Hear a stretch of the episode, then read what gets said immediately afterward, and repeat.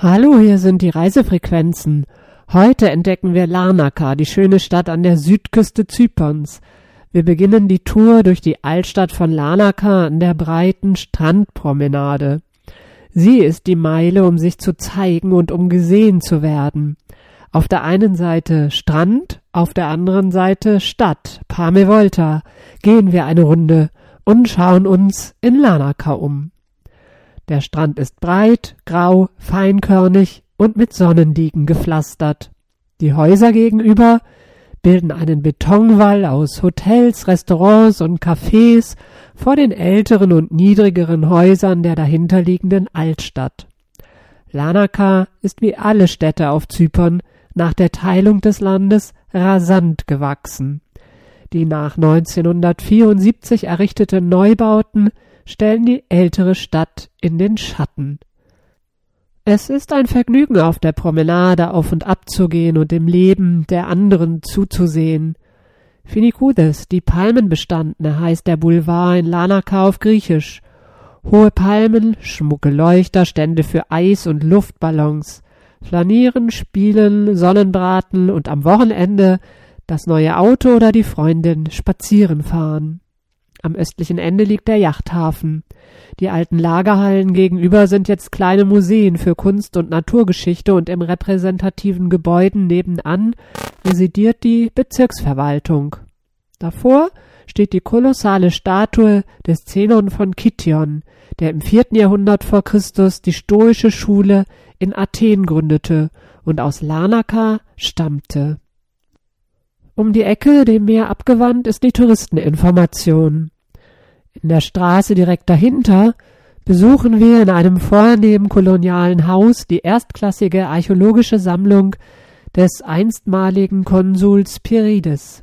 Die ganze Geschichte Zyperns liegt in den Vitrinen der großzügigen Villa. Gegenüber beherbergt der alte English Club jetzt das neue Kunsthandwerkerzentrum. Wir betrachten die alten Traditionen des Webens und Töpferns, des Flechtens der Körbe und des Schnitzens. Es ist, als seien wir in einer vergangenen Welt. Beide Museen gehören zu meinen Lieblingsplätzen. Zurück zum Meer. Neben dem Hafen ragt ein Denkmal in den Himmel, dessen Formen wir nicht entziffern können.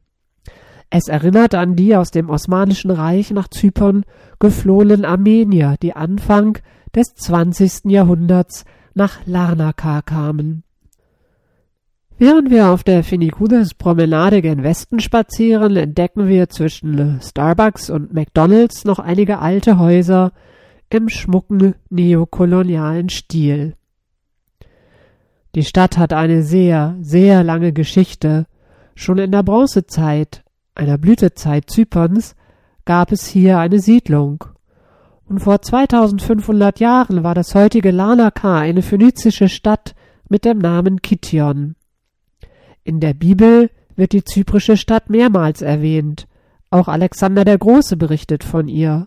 Später herrschten die Römer, die Byzantiner und die französischen Könige aus dem Hause der Lusignans. Es folgten Genuesen, die Venezianer, die Osmanen, die Briten, die Unabhängigkeit und schließlich die Teilung. Das Schicksal der Insel war das der Stadt. Immer wieder bauten die Menschen an immer gleicher Stelle ihre Stadt Lanaka wieder auf. Fast alle Spuren der Vorzeit sind daher unter den jetzigen Bauten verschüttet. Deshalb können wir in Lanaka trotz praller Geschichte kein großes archäologisches Ausgrabungsareal finden. So oft wie die Herrschaft wechselten die Namen. Kition, Kittim heißt es in antiken und biblischen Quellen. Salinas hingegen ist der mittelalterliche Name, der an den gewinnbringenden Salzabbau im nahen Salzsee erinnert. Skalis die Treppe nannten die Genuesen nach ihrer Besetzung im 14. Jahrhundert die Siedlung. Und der heutige Stadtname Lanaka bezeichnet die tönernen Sarkophage, Lanax, die überall in der Stadt beim Graben gefunden wurden, und doch bleibt der Name rätselhaft. Wir flanieren unter den hohen Palmen und stellen uns die ständige Veränderung der Stadt vor. Bis zur britischen Zeit am Ende des 19. Jahrhunderts gab es diese Promenade gar nicht. Alte Stiche und Fotos zeigen die Häuser direkt an der Kante des Meeres. Schließlich wurde der Boulevard aufgeschüttet und die koloniale Verwaltung brachte einen Hauch von Extravaganz für die in Lanaka residierenden Verwaltungsbeamten, Konsuln und Botschafter. Neokoloniale hübsche Gebäude, ein Theater und sonntags der Autokorso bestimmten damals das Leben an der Strandpromenade. Im Meer zu baden oder sich in die Sonne zu legen hingegen geschickte sich nicht. Wie ein Straßenverschluss steht das Kastell von Lanaka mit einem Bein im Meer. Von hier aus wurde die Stadt bewacht. Erbaut von den Venezianern, nach 1571 umgebaut von den Osmanen, schließlich im Ersten Weltkrieg mit Kruppkanonen ausgerüstet und in britischer Zeit ein Zellengefängnis für politische Häftlinge. Inzwischen ist die Burg restauriert und ein Museum. Wir schauen in einen idyllischen, mit Blumen bepflanzten Innenhof. Von den alten Wehrgängen schweift der Blick übers Meer und mir gefällt diese Aussicht mit Abstand von oben. Die übrigen Ausstattungsstücke ignorieren wir gelassen. Hinter dem Hafenkastell bleibt der Weg am Strand, doch die Burg teilt die Stadt in zwei Viertel. Jetzt wird die neu angelegte Promenade schmal und der Strand ebenfalls. Wir erleben einen anderen Charakter der Stadt. Die Häuser sind klein, fast gedrungen und haben ihr altstädtisches Flair erhalten. Hotels und hohe Apartmentbauten fehlen. Wir sind im ehemaligen türkisch-zyprischen Viertel in der Altstadt von Lanaka. Einzelne Dattelpalmen überragen die weiß gekalkten einfachen Häuser. Manche Hauseingänge stehen offen. Wir können in eine kleine Diele schauen. Eine alte schwarz gekleidete Frau grüßt uns und winkt uns zu. Nach der Vertreibung und Teilung 1974 zogen in diese verlassenen Häuser der türkischen Zyprer die geflüchteten griechischen Zyprer aus dem jetzt türkisch besetzten Norden ein. Diese alte Generation verbindet ihre Geschichte und sie scheint sich wie eine Decke über Skalis zu legen. Wir laufen durch die Gassen und tauchen in eine vergangene Zeit. Alte Türen, fantasievolle, schmiedeeiserne Gitter, Zitronen und Mispelbäume sind übrig gebliebene Zeichen. Eine Katze streicht vor uns über die Straße. In einem Hof steht ein staubbedeckter alter BMW. Schon sehr lange ist keiner mehr mit ihm gefahren. Selbst die türkischen Straßennamen sind noch erhalten. Mehmet Ali oder Istanbul heißen sie. Wir machen eine Pause im Restaurant Milizis und lassen uns einen großen Salat schmecken. Kurz vor dem Kastell ragt ein Steg weit aufs Meer. Wir schauen entlang der zyprischen Küste bis zum Kap Greco. An der Landseite des Stegs steht ein marmorner, scheinbar dreibeiniger Löwe als Zeichen der Verbundenheit mit der Stadt Venedig, den ehemaligen Herrschern über Zypern. Von hier aus machen wir einen kleinen Abstecher und gehen hinter der Burg an der Kebir-Kami, der großen Moschee, vorbei.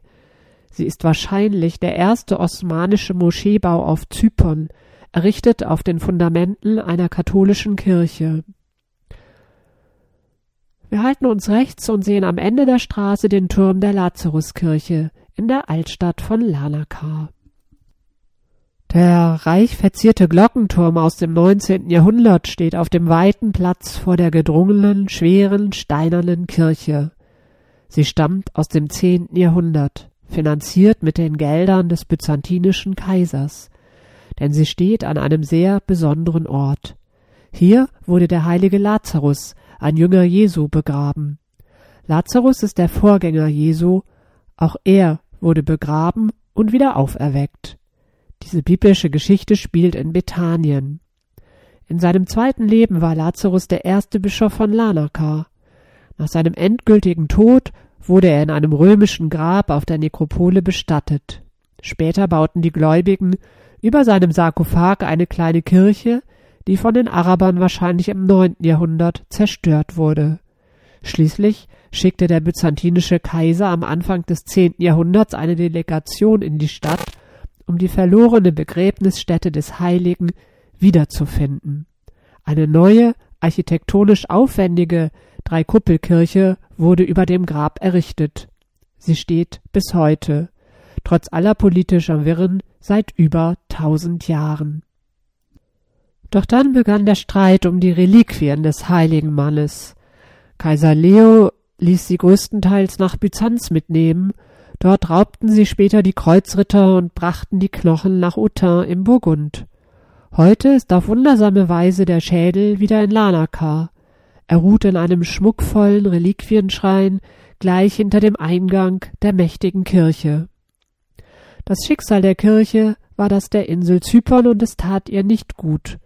Unter der Herrschaft der Lusignans wurde sie zunächst von den Katholiken, dann ökumenisch katholisch und orthodox genutzt. Doch der stolze Bau verfiel zusehends. Wahrscheinlich brachen die drei Kuppeln während eines Erdbebens zusammen und auch die Wände drohten zu bröckeln. In einem Dokument aus dem Jahre 1559 bittet der venezianische Verwalter Zyperns um Subventionen zur Restaurierung. Nach der osmanischen Eroberung wurde der Raum als Moschee genutzt. Später kaufte die orthodoxe Gemeinde sie zurück, eine komplizierte Geschichte.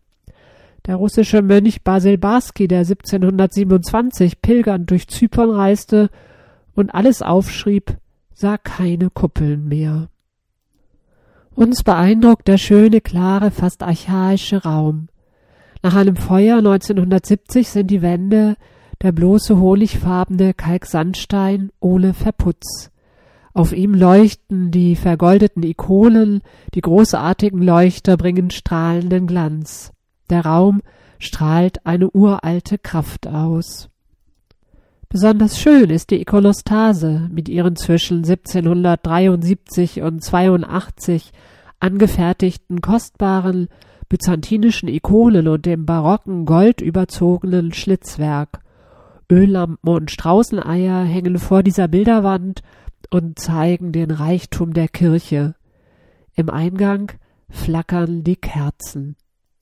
Neben der Ikonostase führt eine Treppe in die Gruft. Dort steht unter silbernen Leuchtern der Sarkophag des heiligen Lazarus seit dem ersten Jahrhundert.